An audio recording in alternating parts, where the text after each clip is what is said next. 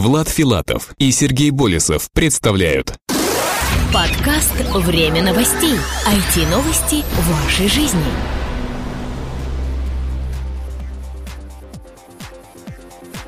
Здравствуйте, в эфире 89-й выпуск нашего новостного подкаста. У микрофона его ведущие Влад Филатов и Сергей Болесов. Сегодня в нашем выпуске.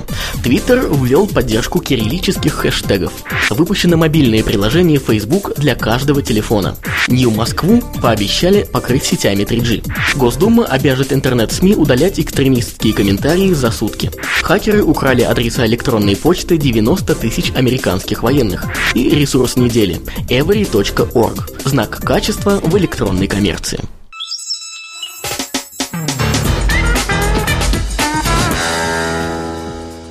Теперь пользователи сервиса микроблогов могут ставить метки с темами на русском языке.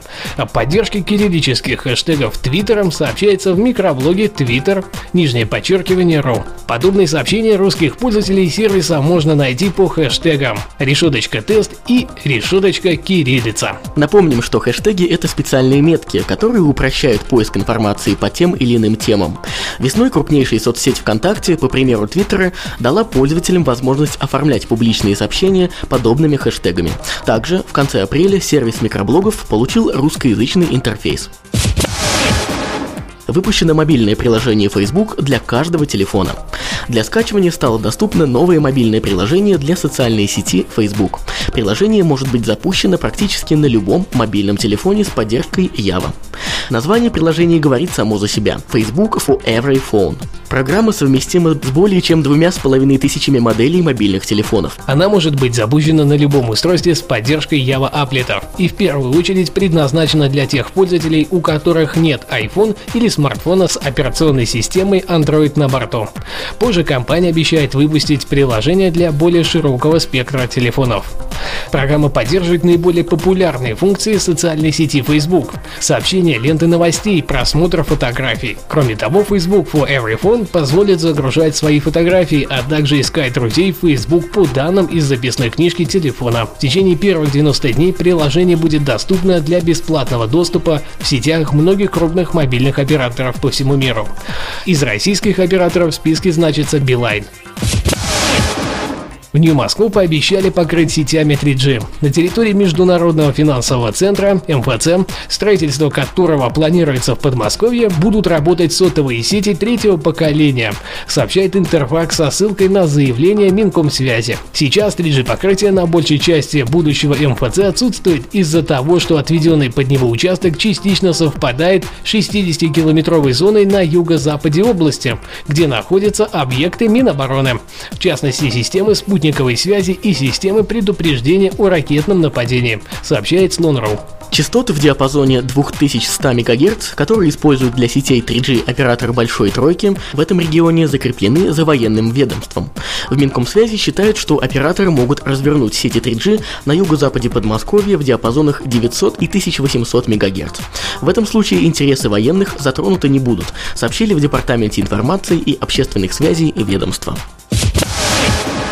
Госдума обяжет интернет-СМИ удалять экстремистские комментарии за сутки. Комитет Госдумы по информационной политике, информационным технологиям и связи предложил удалять комментарии экстремистского характера в интернете в течение одних суток. Об этом, как пишет газета РБК Дейли, заявил председатель комитета Сергей Железняк. Сейчас интернет-издания должны убирать со своих ресурсов подобные комментарии в течение трех суток. Однако, по мнению комитета, этот срок можно сократить до 24 часов, если создать единую систему модерирования, которая будет вполне функциональна. По словам Железняка, сейчас комитет должен понять, как технически сделать так, чтобы редакция получала и фиксировала жалобы пользователей. Кроме того, комитет предложил привлекать к ответственности за оставленные комментарии сами издания. Пределы ответственности комитет определит к 1 августа, когда будет готов законодательный проект. При этом Железняк подчеркнул, что законопроект не будет касаться социальных сетей, одноклассников, ВКонтакте и LiveJournal.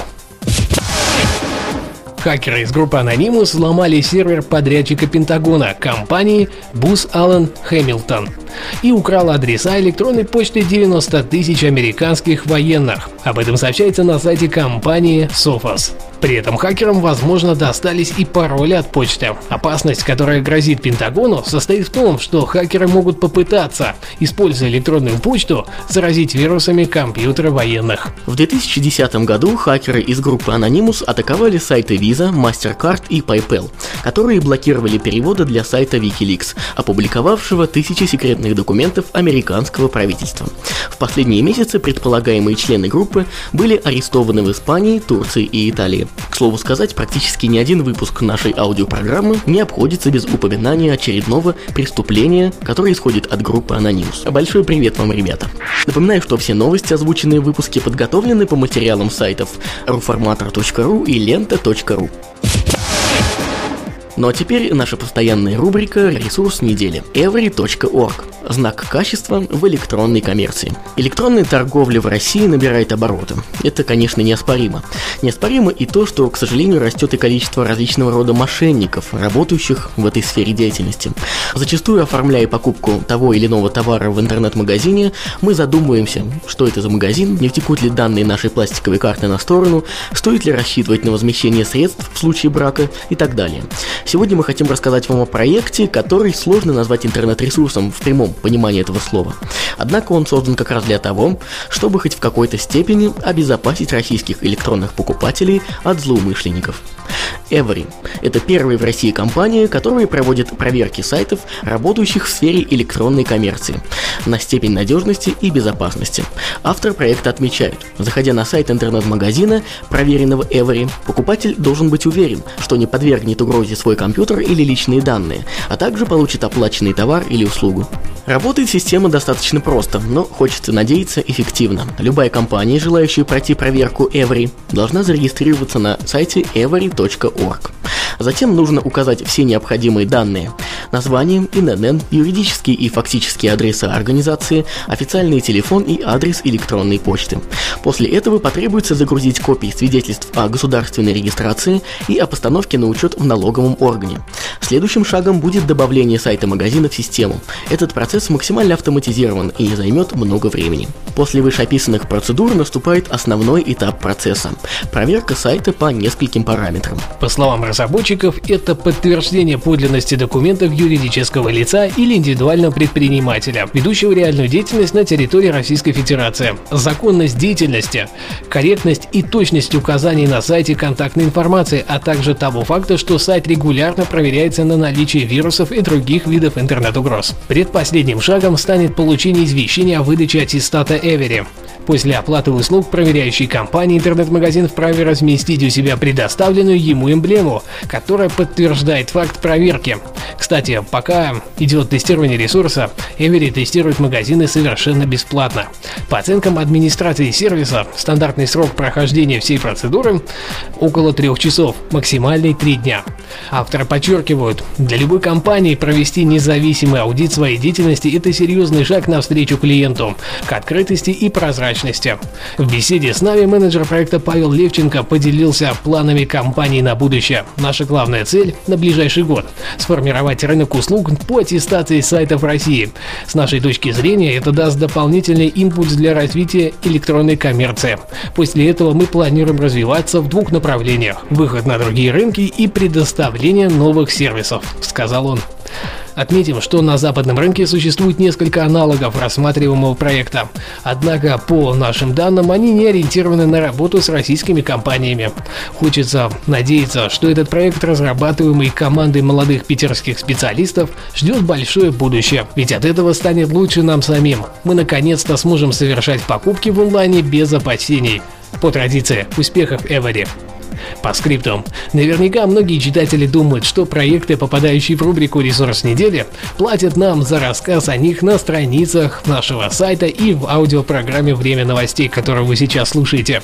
Спешим заверить, что не было еще ни одного подобного случая. Сообщаем это затем, чтобы вы не стеснялись присылать ссылки на интересные, по вашему мнению, интернет-проекты. Вполне возможно, какой-то из них станет героем следующей недели. Отмечаем, что Персональные страницы, сайты, визитки и блоги, к сожалению, не могут участвовать в рубрике «Ресурс недели» по весьма очевидным причинам. На этом все, уважаемые слушатели. Напоминаю, что наш подкаст выходит при поддержке независимой ассоциации русскоязычных подкастеров ruspod.ru. Не забывайте оставлять свои комментарии прямо под этим выпуском, там, где вы его слушаете. А также подписывайтесь в iTunes и оставляйте свои комментарии там тоже.